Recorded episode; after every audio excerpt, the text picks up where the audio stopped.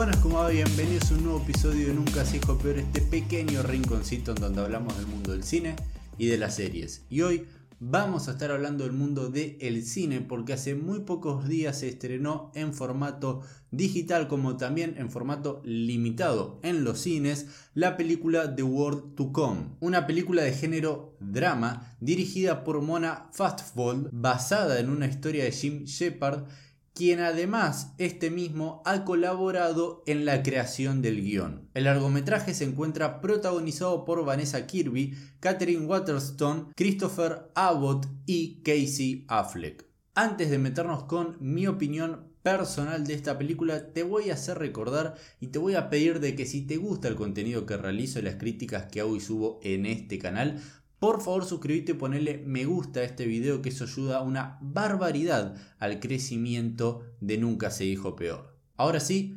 comencemos con mi opinión y primero, primero, hablemos un poquito del plot, de la sinopsis de The World to Come. Esta película nos estará situando en el siglo XIX y nos mostrará la complicada relación que comienza a surgir entre dos mujeres que para ese momento ya contaban con parejas hombres y también se nos pondrá en pantalla las dificultades que va a tener este nuevo vínculo. The World to Come es un producto que tiene una fuerte presencia del voice off por parte de la protagonista real de esta historia que es Catherine Waterstone. Por momentos sentís que estás en presencia o estás escuchando un relato narrado de un diario íntimo pero con imágenes en movimiento. Casey Affleck, ganador a mejor actor protagónico en el año 2016 en los Oscars por su trabajo, por su labor en Manchester by the Sea, que es excelente el trabajo que realiza en esa película. En esta, en The World to Come, no hace nada. Cualquier otro actor, cualquier otro actor podría haber desempeñado su papel me pareció un desperdicio de talento total el papel que lleva a cabo, que desarrolla en esta película. Por otro lado, también tuve la apreciación que a The World to Come le cuesta muchísimo generar interés en el espectador. El factor principal de este largometraje es claramente la relación entre estas dos mujeres, las cuales estarán viviendo un romance prohibido, mal visto, y de las cuales se nota y está a simple vista que tienen una gran, gran química.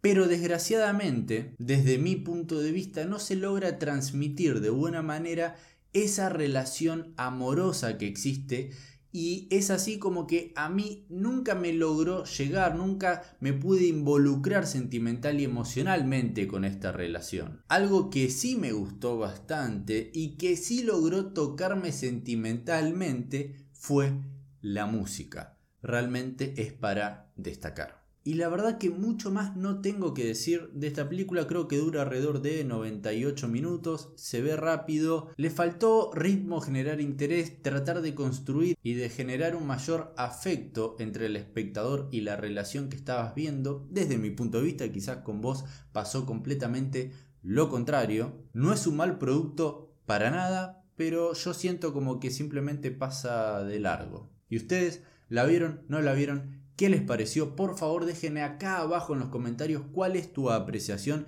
que necesito y quiero saberla. Perdón por ser tan insistente con esto, pero si te gusta el contenido que realizo las críticas que hago y subo en este canal, por favor suscríbete y ponele me gusta a este video que eso ayuda a una barbaridad. Muy bien, sabes que me puedes encontrar en Instagram como nunca se hijo peor y que nos podemos volver a ver en un próximo episodio.